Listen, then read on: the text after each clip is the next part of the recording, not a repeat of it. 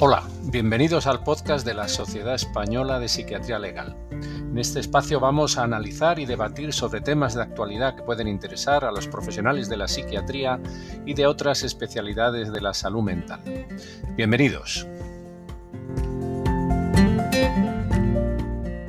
Hola a todos. Hoy quisiera tratar un tema que nos preocupa bastante desde la Sociedad Española de Psiquiatría Legal, que es la situación de la atención que están recibiendo las personas que están ingresadas en centros penitenciarios y que padecen un trastorno mental grave. Desde nuestro punto de vista, la situación actual es muy preocupante, con un deterioro progresivo, como vamos a ver y os voy a explicar eh, dentro de un momento. Este tema nos preocupa tanto dentro de la Sociedad Española de Psiquiatría Legal que hemos realizado una investigación en colaboración con la Sociedad Española de Sanidad Penitenciaria. Y el resultado de una investigación que ha durado prácticamente año y medio es el libro blanco de la atención sanitaria a las personas con trastorno mental grave. Este es un libro que recoge toda la información que hemos podido recopilar y que la tenéis en la web de la Sociedad Española de Psiquiatría Legal y en las notas de este episodio os pongo el enlace para que podáis acceder de forma eh, directa. Allí en esta página tendréis el libro blanco que tiene casi 300 páginas, ya digo que es un documento tremendamente exhaustivo y detallado. Hay un resumen ejecutivo de unas 30 páginas y también están las presentaciones que hicimos en PDF y los vídeos de la presentación que se hizo a los medios de comunicación y a la comunidad de profesionales en general. Se hizo el 21 de junio por la mañana en, una, en un hotel céntrico de Madrid. Eh, ¿Por qué es importante todo esto? Pues yo creo que hay que dejar claro una cosa. La prevalencia del trastorno mental grave en la población penitenciaria es muy superior a la de la población general. Cuadruplica o incluso quintuplica las cifras de prevalencia que podemos encontrarnos en la población general. Em, desde que se abrió a principios de los 80 el modelo de atención en psiquiatría comunitaria, se consiguió un gran avance en la atención de los pacientes con trastorno mental grave, pero esto también supuso lo que algunos denominaron una transinstitucionalización, es decir, personas que estaban en los hospitales psiquiátricos clásicos cerrados y en una situación lamentable, algunos de ellos terminaron ingresados en centros penitenciarios porque la atención comunitaria no estaba preparada para prestarles atención. ¿Cómo está la situación en España? Pues hay que entender las circunstancias políticas en las que nos encontramos. Actualmente la atención sanitaria en las prisiones hay cuatro zonas que podríamos definir. Una que depende de la Secretaría de Instituciones Penitenciarias, es decir, del Gobierno central, y que abarca prácticamente a la totalidad del territorio español, excepto tres comunidades autónomas que la tienen transferida. En primer lugar, Cataluña y después el País Vasco y Navarra.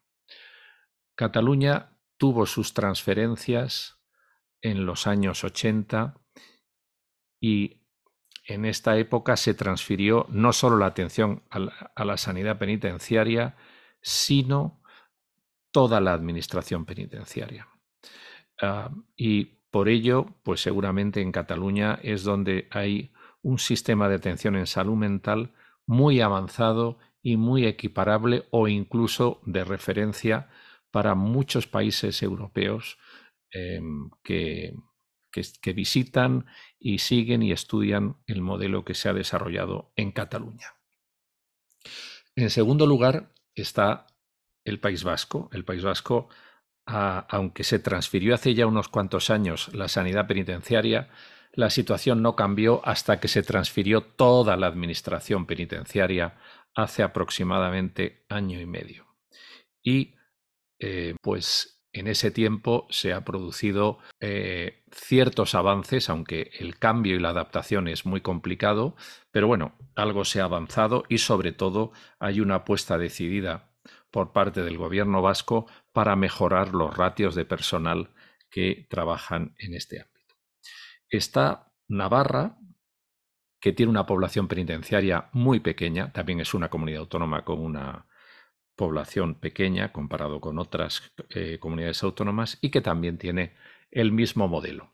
De esta todavía no tenemos eh, eh, muchos datos. Bueno, lo que se puede inferir en primer lugar es que hay una situación de gran desigualdad. Si una persona tiene un trastorno mental grave, la calidad de la atención que va a recibir en prisión va a ser muy diferente dependiendo de si está en unas u otras comunidades autónomas. Seguramente si está en Cataluña, la atención que va a recibir es mucho mejor que si está en Extremadura, en Andalucía o en Galicia. Hay en España una cantidad importante de eh, población penitenciaria. En total, si incluimos toda la, eh, población transferida y no transferida, hay unas 55.000 personas. Y de estas 55.000 personas, pues nos encontramos con que unas 1.700 en la zona que depende de instituciones penitenciarias tiene lo que podríamos considerar un trastorno mental grave.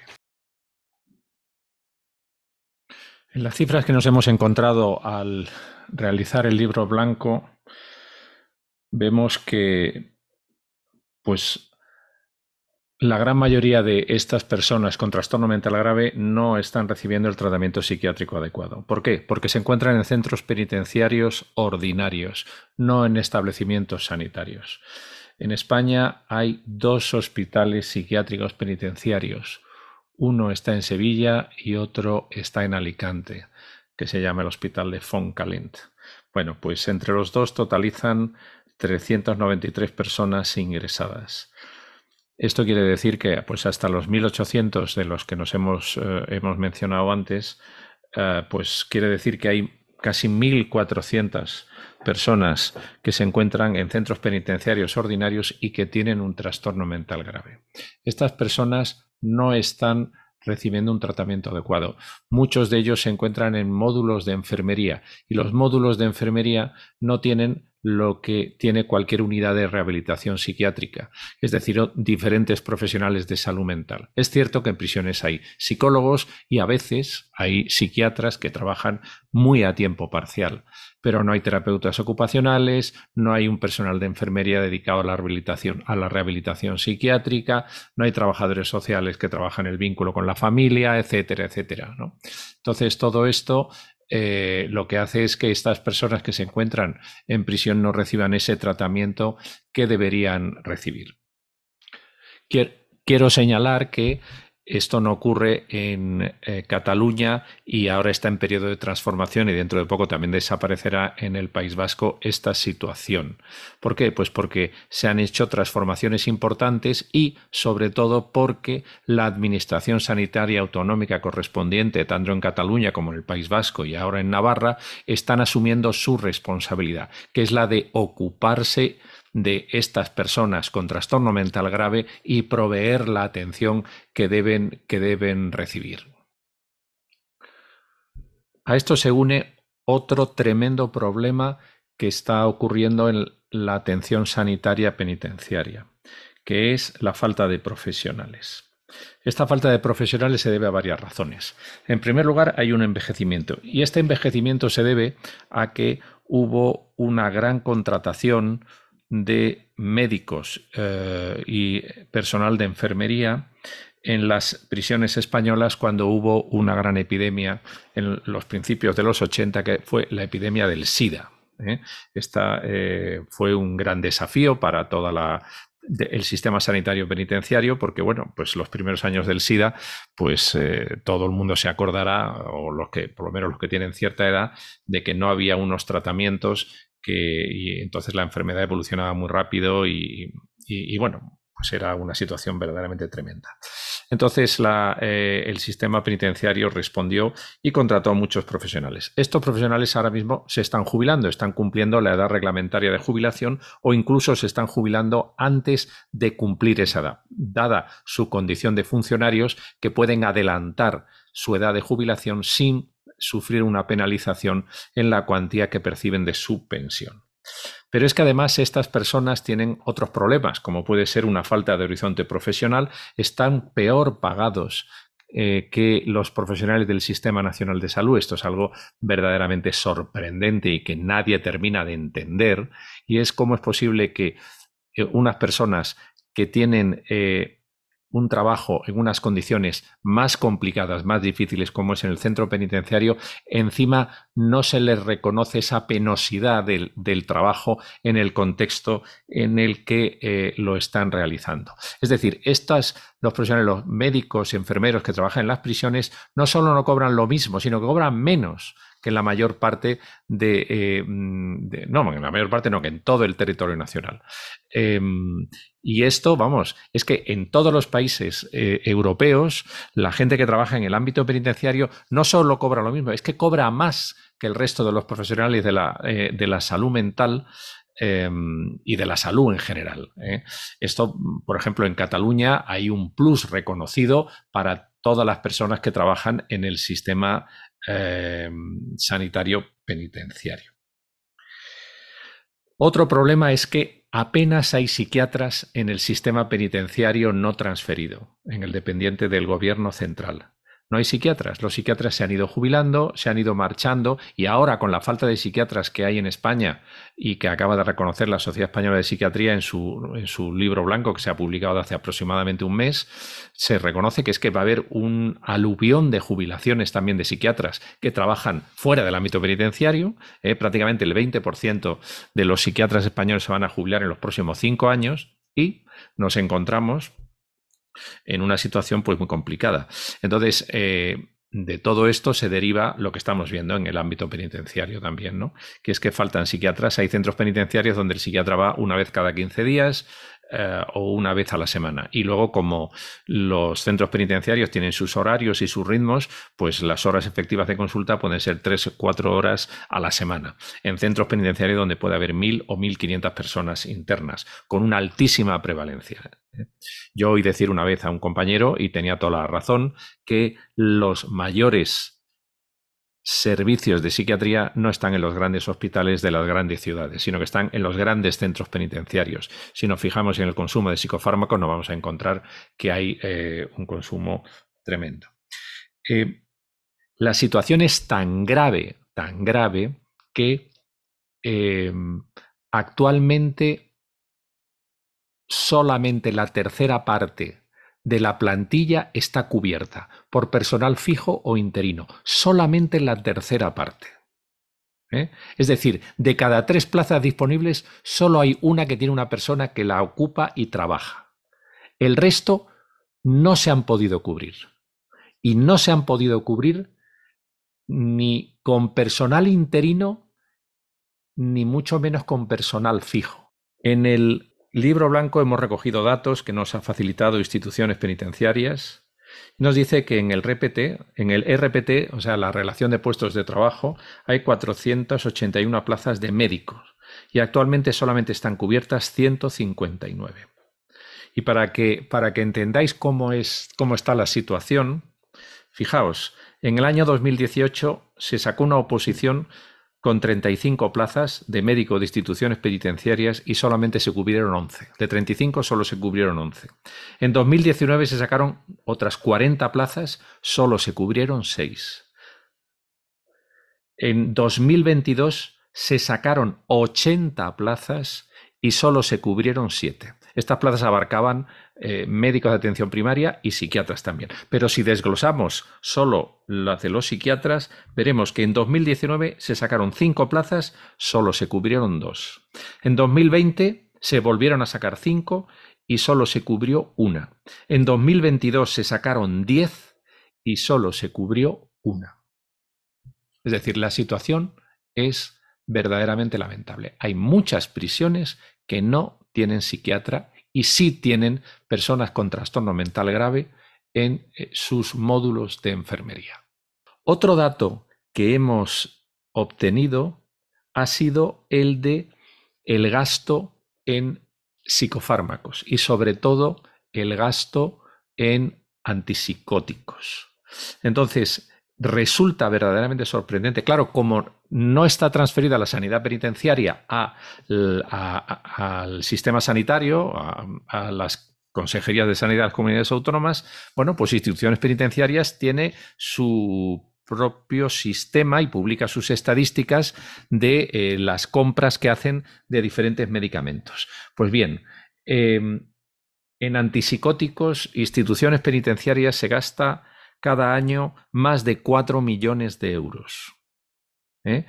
Mientras que esto en el año 2021, en el año 2018 solamente se gastaba 2,8 millones de euros. ¿eh? O sea que el incremento de 2,8 millones a 4,2 millones, a 4,2 eh, millones es, es un incremento bastante notable. ¿Por qué se produce un incremento? Bueno, pues seguramente porque eh, se, adquieren antipsicóticos de nueva generación que tienen un costo mucho más elevado. ¿Y esto por qué es? Porque está aumentando la población con trastorno mental grave.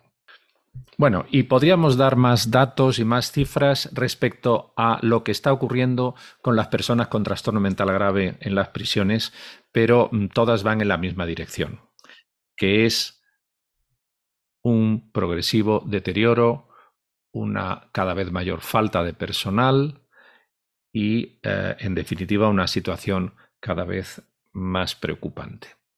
¿Por qué se está produciendo esto? Bueno, pues eh, yo creo que aquí hay, en primer lugar, lo que podríamos denominar un doble estigma.